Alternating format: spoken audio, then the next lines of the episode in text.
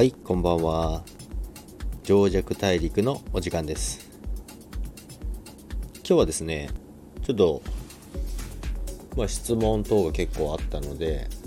それについてお話ししようかなと思うんですけども、まあ、ビットコインが今にゃなかなかにゃにゃーじゃないですね。ななかなか最高値更新できないということでですね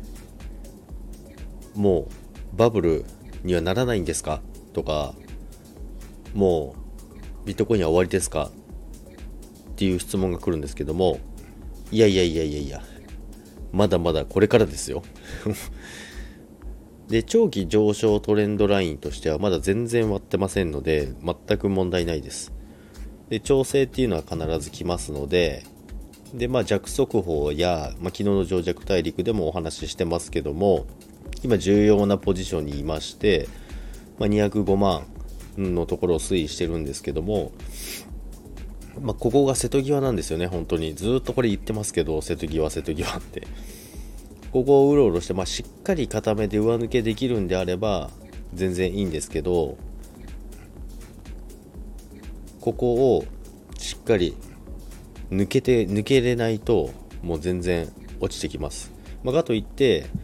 また終わりなんですかと、そういう話ではないんですけどね。で、ネムもですね、今日だいぶ下がってます。パーセンテージ的にはそのビットコインよりもあの、まあ、値段が違うのであれですけども下落率で言うとビットコインよりもちょっと大きいですね、まあ、それはもちろんそういう単価も違いますし時価総額も違うのでそういうことになるんですけども、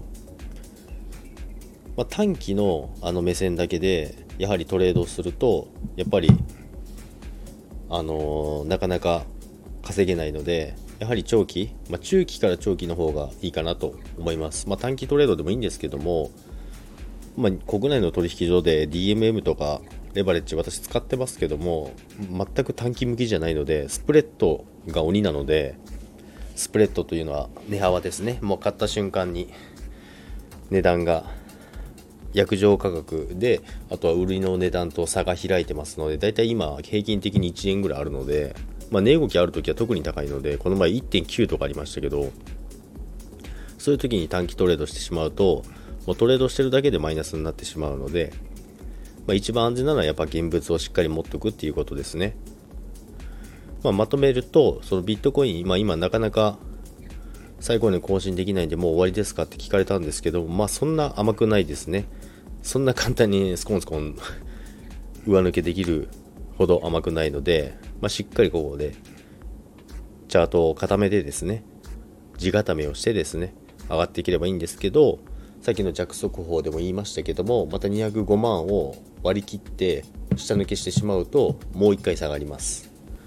そこだけ注意しながらやってれば問題はないかなと思います。ネムも下がってますけどもネムも、まあ、ビットコインに多分釣られますね。なのでいくら新通貨1月にあるとはいえども短期的な値動きとしてはビットにつられてしまうのでそこだけ注意しておかないと、まあ、現物持ってる方は問題ありません。下で拾うだけ拾えばいいかなと思います。ということでですねバブルは終わってしまうのかとかいろいろ質問が来るんですけども、まあ、まだ全然長期トレンドでは全然上昇なので問題ないと弱は思っています。ということで